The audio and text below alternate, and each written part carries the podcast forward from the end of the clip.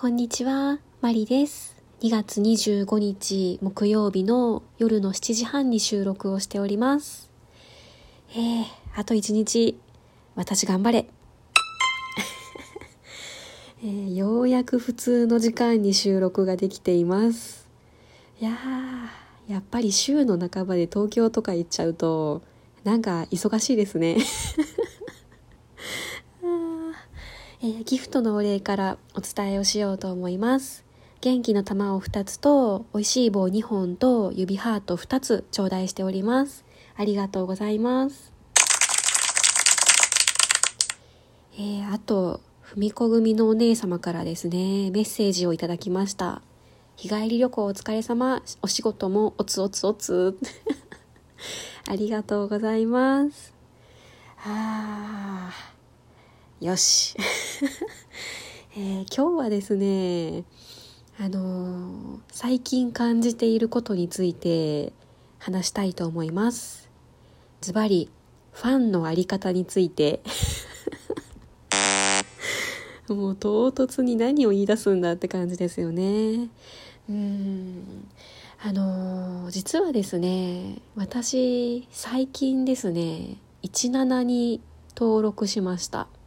あの、配信する方じゃなくて、もちろん聞く方ですよ。聞く方。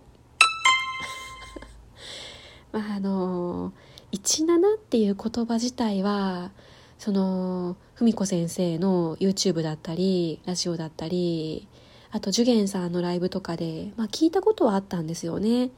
ただ、何のことかあんまり分かってなくて、で、そのきっかけになったのがですね、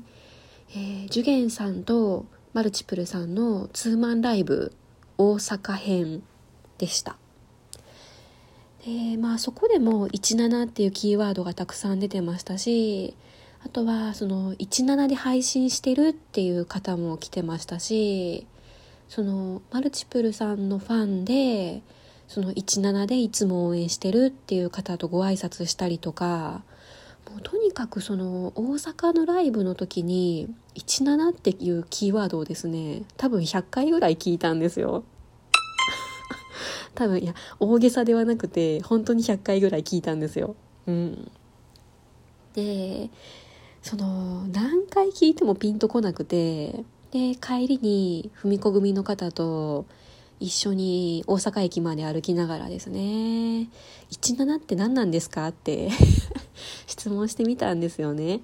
そしたらまあそういうスマホだったらまあそういうアプリがありますと。17のアプリがあると。で、まあ、その同じように配信してる人がいてでとにかく熱狂的なファンがついてる人が多いっていう話だったんですよね。もうバンバンギフトが飛んでそのラジオトークとかもうそんなのが比じゃないぐらいもうめちゃくちゃなお金が動くアプリなんだっていうのを教えてもらってでへーって 感じだったんです私。うん。いやもう正直ピンときてなくてあそんなのがあるんですね。すごいなみんな裕福だなぐらいに思ってたんですけど。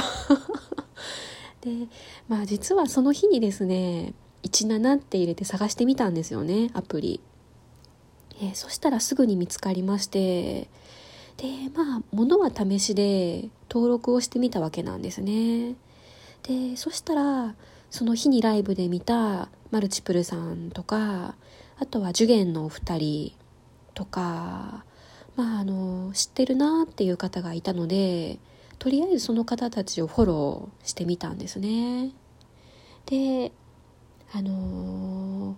ーまあ空き時間ですよ。あの私の大好きなのは一番なのは文子先生なので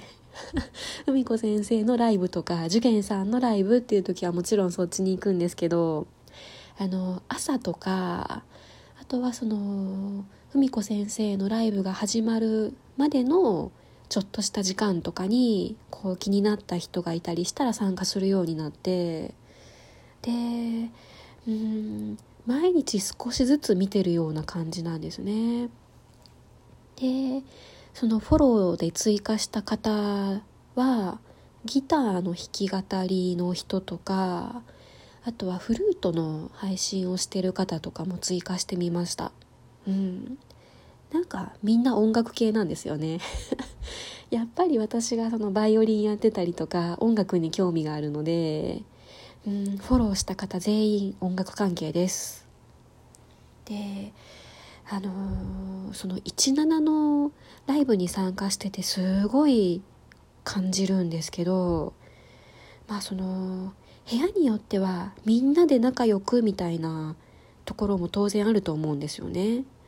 ただお変なとこ入っちゃったみたいなのもたまにありましてですね。いやその表現よ。あの何て言ったらいいんですかね。その一定のファンの方がもう熱狂的すぎてそのバンバン課金もしていてで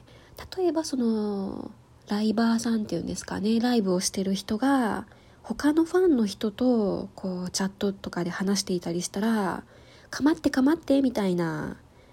あのありますよね。こうチラッと壁から覗くみたいな 絵文字を送ってみたりしてもうめちゃくちゃかまってちゃうみたいな人がいたりしてで何て言うか正直そういう部屋って見てて引くんですよね。うん。全然オブラートに包まずに正直に言っちゃいましたけど。いやーなんかこういう部屋は入ったらいけないなってちょっと思ったりしましたね。うん。まあその私とかは多分文子先生のファンの中では何だろう少し古くなってきた方なのかなと思うんですけどまだその名前が知られてる方になってきたんじゃないかなと思ってるんですよね。でその17の方ではですね久々にそのファンになりたてというかフォロワーさんになったばっかりの逆の立場っていうのを味わってるわけなんですよ。でその元から応援してる人たちからしたらまあねそのいきなりポッと現れたファンって多分そのジェラシーの対象というかねえうん同じ人を応援してるファンだからダメとは言えないけどでもこっちも見てよっていう気になるんだろうな。いやわかりますよ。うん。すごいわかります。あでまああのー、この前ですねとある部屋に入っていたんですね。その17の方のある部屋に入ってまして。でコールミー機能っていうのがついたんですね。えっ、とそのライブをしてる方とリスナーの方が1対1でこう何て言うんだろう。うんオンラインでテレビ電話みたいなのができる機能がついたんですね。でその参加していた方が順番にじゃあ次何とかさんしてみますか？っていう感じでこう入れ替わり入れ替わり皆さんがこう1対1で話していくわけなんですけどで何番目かでですね「マリさんどうですか?」って実はそのライブをされてた方に声をかけてもらったんですねでまあそんな機能あんまりないですしまあ、その登場したばっかりの機能ですごく面白そうであやってみたいなっていや正直思ったんですよ正直あこれ私入っていいのかなってちょっと一瞬頭をよぎったんですけどその間他のファンの人たちはチャットでそのファンの方ファン ファンの方同士で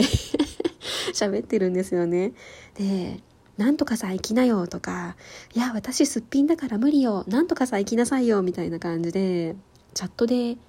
その間も喋ってるんですね。で、まあ、それを見てしまったら、私行きますって、言いづらいですよね。うん。いや、そうなんですよ。多分、その、古くからのファンの人たちの中にその私が登場することを望んでる人はいないんじゃないかなって、うん、寂しいけどやっぱり思ってしまいましたし、まあ、その古くからのファンの方でその自分もそのライブをしてる方と話したいっていう方がいるんだったらその方を優先してほしいなって思いましたね。で私は結局そのコールミー機能は参加せずっていうことでもう聞きに徹していたわけです。うん。この新参者の立場ってすごく危ういというか、ね、その何て言うんですかね。うん。出しゃばりすぎると後ろから刺されるんじゃないかと。いやそんなわけないんですけどね。うん。まあでも周りを見てその他のファンの方その古くからのずっとファンでいる方のその皆さん方との距離感を測りながら参加しないといけない世界なんだなってすごくその17に参加してまだどれぐらい多分10日ぐらいですかね全然まだ初心者も初心者ですけどあここはそういう世界なんだなって思いましたねでまあそれを受けて文子先生のラジオトークライブとかに参加してみるとこう新しく来た人でもいらっしゃいモードですよね。うんその歓迎モードというかうんまあその皆さんが心の中でどう思ってるかわからないんですけどもうとにかくそのライブの中では皆さんが同じ目線でいて文子先生も皆さんに同じように接してるんだなっていうのをすごくここ数日で実感しています。